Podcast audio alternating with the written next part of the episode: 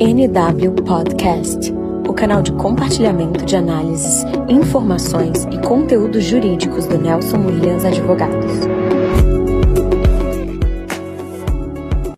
Olá, sejam bem-vindos a mais um NW Podcast.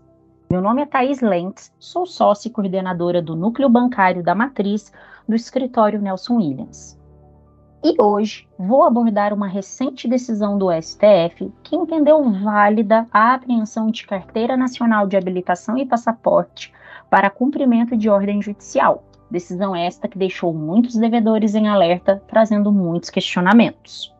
No dia 9 de fevereiro desse ano, o STF julgou improcedente a ação direta de inconstitucionalidade 5941, declarando constitucionais os artigos 139, inciso 4 artigo 297 caput, 380, parágrafo único, 403, parágrafo único, 536 caput e parágrafo 1 e o artigo 773, todos do Código de Processo Civil.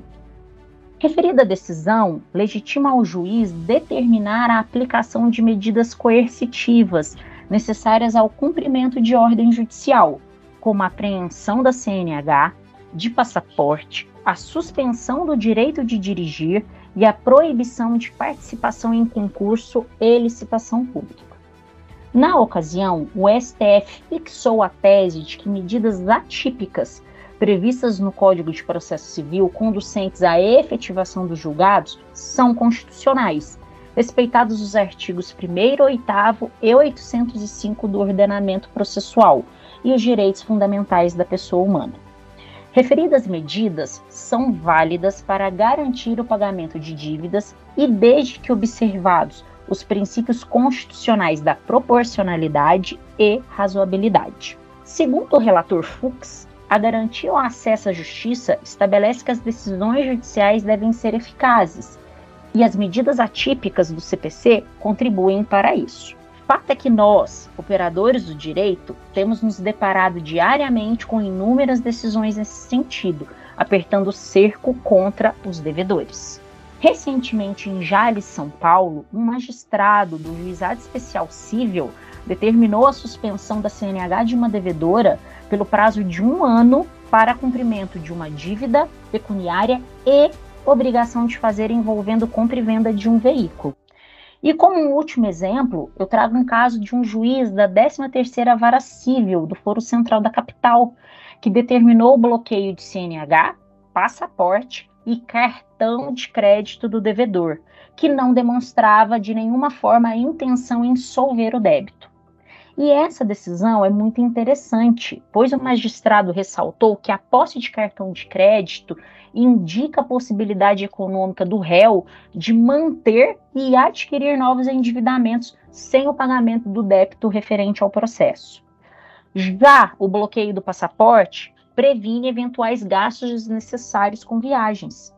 E sobre o bloqueio da CNH, o juiz afirma que a ordem não interfere no direito de ir e vir do réu, já que a CNH não é documento essencial para o exercício desse direito, não havendo que se falar em violação ao direito de locomoção, e que o seu desbloqueio somente será possível mediante casos específicos, exercício de profissão de motorista ou situações que indiquem a necessidade extrema para uso de veículo.